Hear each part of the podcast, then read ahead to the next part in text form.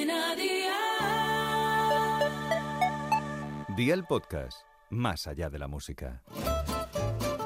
¿Qué cenó hoy? Con Masito.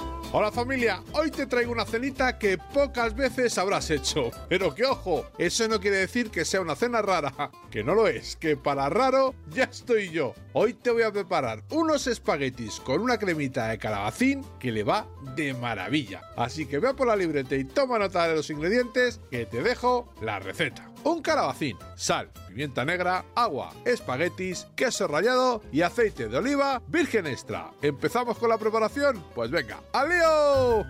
En un cazo añade un poco de aceite de oliva virgen extra y el calabacín picado en trozos muy pequeños. Saltéalo a un fuego de 7 sobre 9 unos 5 minutos. Añade la sal, la pimienta negra y cubre de agua. Déjalo cocer hasta que lo veas blandito. Tritúralo bien en el vaso de una batidora y añade un chorrete de aceite de oliva virgen extra. Vuelve a triturar para que emulsione y rectifica de sal y pimienta. Lo reservamos. En abundante agua cuece los espaguetis el tiempo que recomiende el fabricante. Viértelos una vez cocidos en una bandeja apta para horno, vuelca la crema dentro, pon el queso rallado encima y hornea a 200 grados unos minutos hasta que dore el queso. Sácalo, sírvelo y ya tienes la cena lista. Consejito del día. Si fríes un poco de carne picada le iría de maravilla a la receta. Los deberes para mañana te los dejo por aquí. Solomillo de cerdo, ajos, aceite de oliva virgen extra, cayenas, vinagre y perejil fresco. Espero y deseo que te haya gustado esta nueva receta y que te suscribas al podcast. Ya sabes que es gratuito. No te olvides de compartirlo con tus familiares y amigos y te espero mañana. Recuerda, paso lista.